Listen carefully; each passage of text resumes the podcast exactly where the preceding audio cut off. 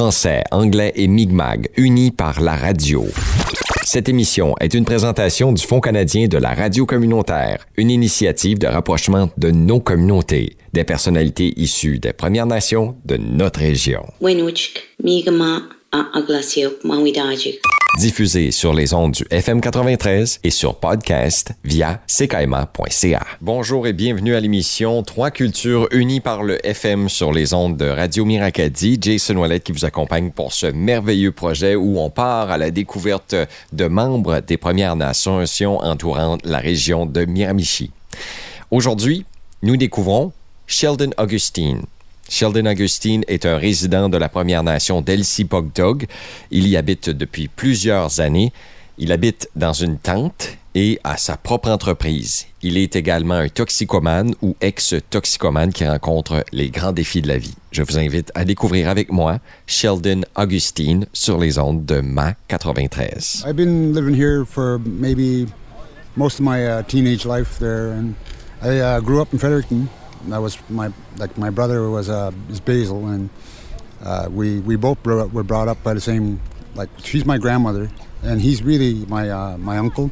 But we were brought up together, and uh, we were brought up by the same mother. So I call her my mom, you know.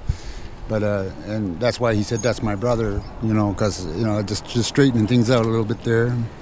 And uh, I've always been here, and since I grew up in Fredericton, I, I lived a different life, and I got to see more different ways of life, like uh, the way uh, about the white society lived, uh, Asian, and I seen different styles and rich. I seen people rich. I seen people poor to the poorest, and it's uh, when I got to Big Cove, I, I just seen you know this. Okay, this is where I was born. I felt like I had to help out, you know, and ever since I came back in my teenage years, I've been helping with the community in every way I could. There was a lot of uh, work that was uh, with with the youths and stuff. Eh? And I always wanted to help the youth because there's nothing really, really nothing here for them. You know, there's no uh, hockey, no baseball. It used to be so when I was young, I was playing ball, I was playing hockey, I was playing soccer, I was into sports all the time. And uh, now I, I, was trying to get that out there, and I'm getting older and getting it's getting harder and.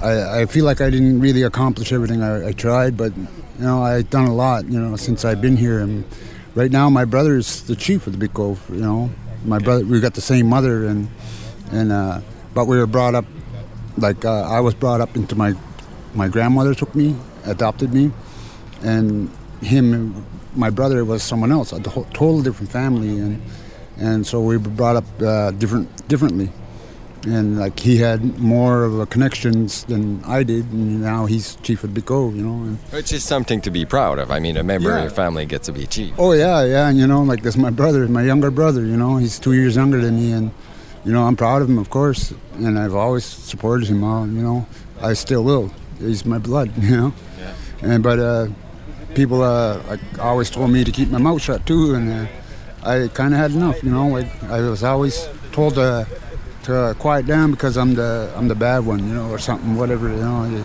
I was always uh, the troublemaker, and, but uh, I I did grow up. You know, I got older and started I, I had my first kid and my first daughter, and that woke me up. You know, like wow, holy gee, you know, I got to sober up for my kids and try and uh, make a future for them.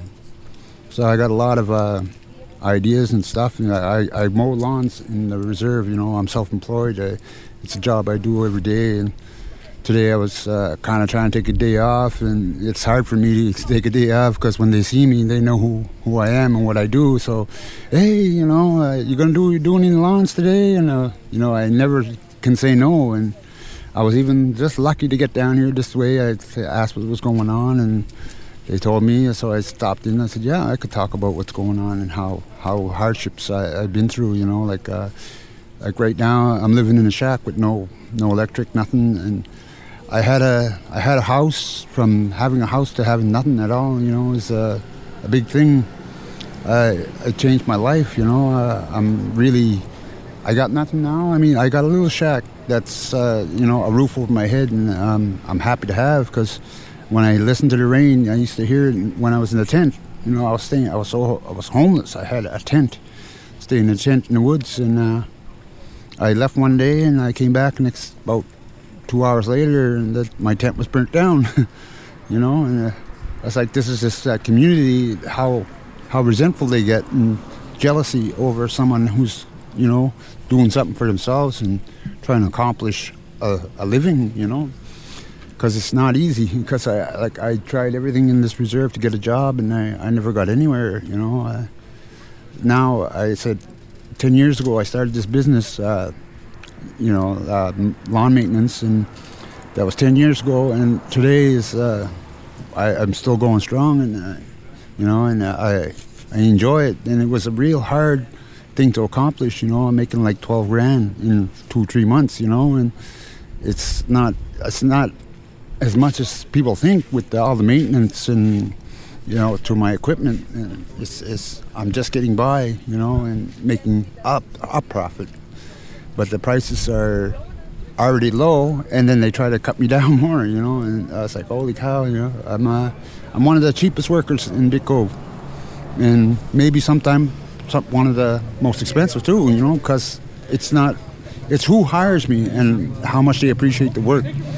And I noticed the people that really have been there and worked hard in all their life are the same. They got the same. Uh, the same feelings, you know, like they, they pay better, you know, because they understand what, what I've went through and stuff, and they, they understand that it's really hard to, you know, I, I've been through the, the whole mental illness, the, uh, the drugs, uh, drinking. I don't drink no more now. I, I used to take a lot of nerve pills, and I, I stopped taking nerve pills.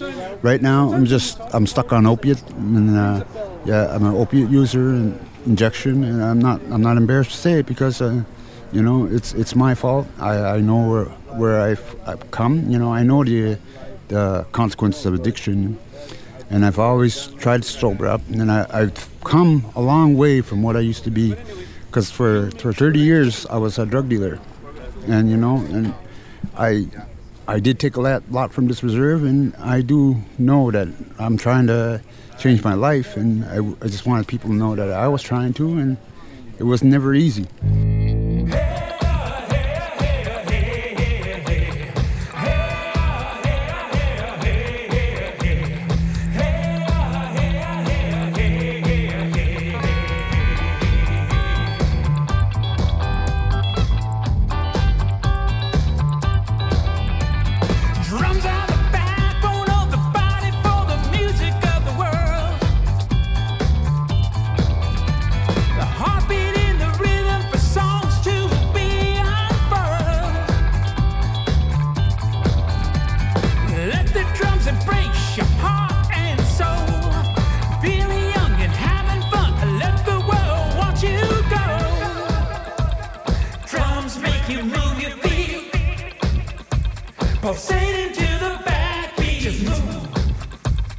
Here's your chance, even if you can't.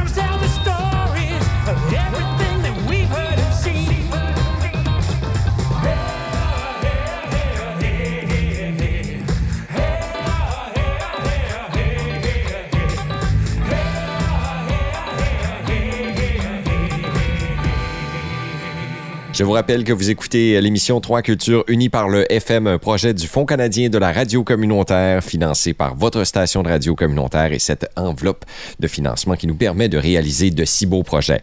Aujourd'hui, nous découvrons Sheldon Augustine, un membre de la Première Nation de Elsipogtog. Bonne écoute. I wanted to give up before. I went through the mental illness and I, was suicidal because I lost about 13 best friends, family, cousins, sister, you know, all the suicide. And uh, it, it really uh, still eats me up, you know, especially my sister.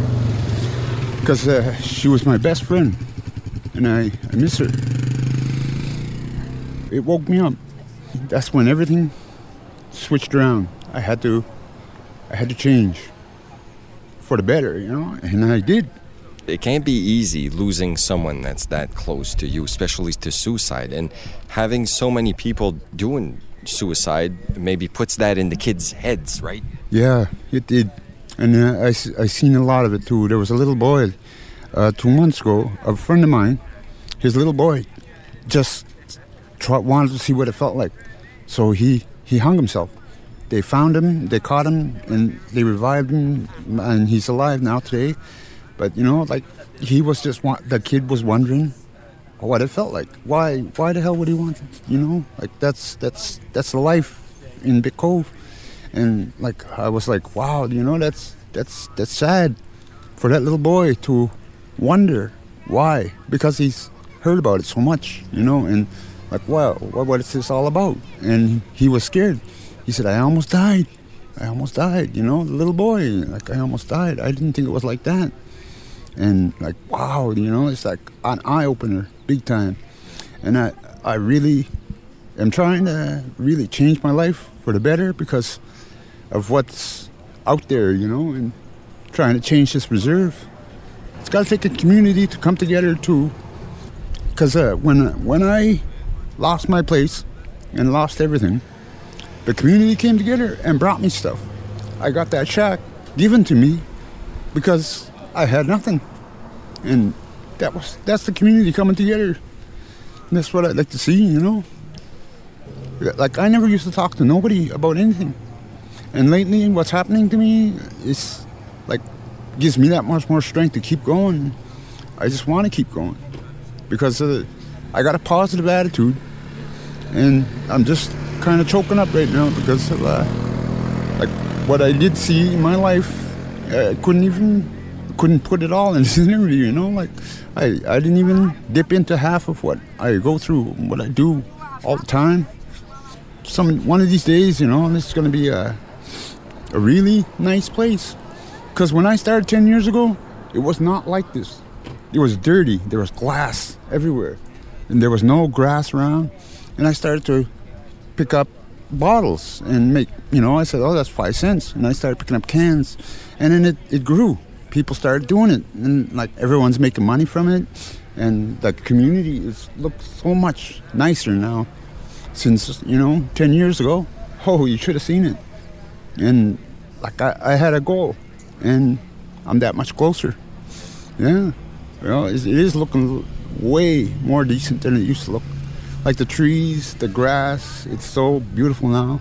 It's coming along.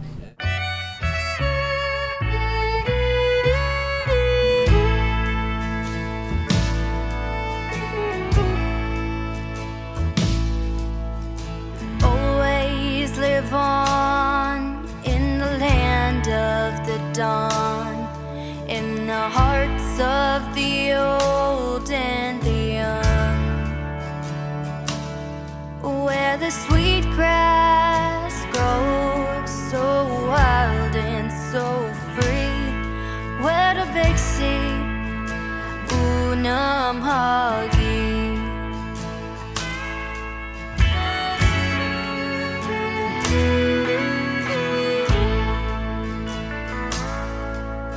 There's ice on Bras d'Or from shore to shore a treasure, I'll say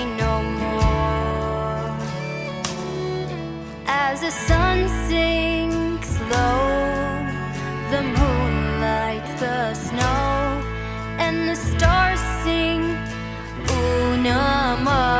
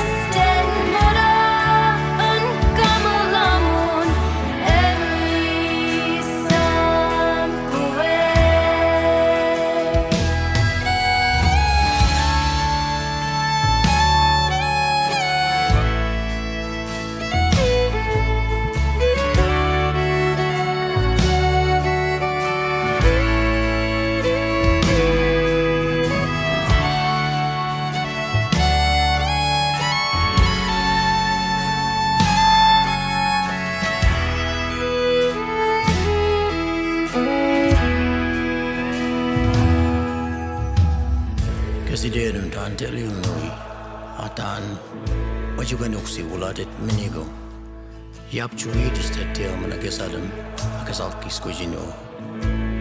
Kao From sunrise to sunset and all through the night. My heart's on the island of Isles. In the land of the dawn, the heartbeat is strong. The heartbeat of Unama'ki.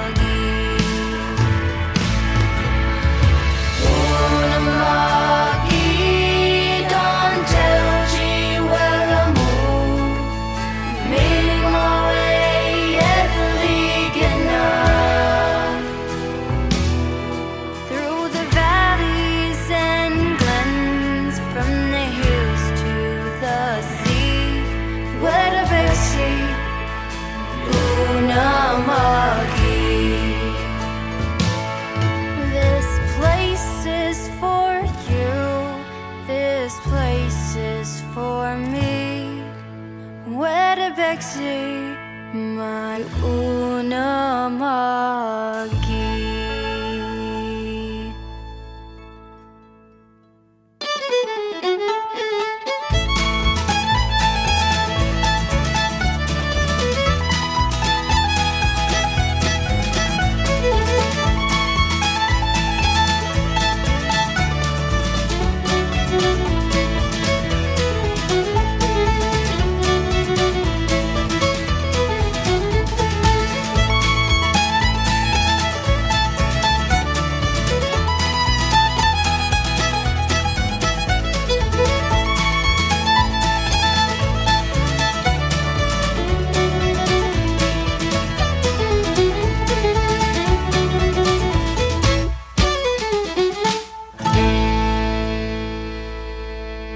I went through everything, the most worst living environments and ever. I was beat by my stepdad badly all the time. You know, beat to being couldn't move, and I was only 14, 13, 14 years old. It never made me an abusive person or nothing, and I just said I had to stop the cycle. And my kids, I'm proud of them because they, they, they grew up really good and they're respected in the, in the community. My son makes his own money, and he won't take money from me because he makes his own, and he's, he's a man. He's his own man, I guess.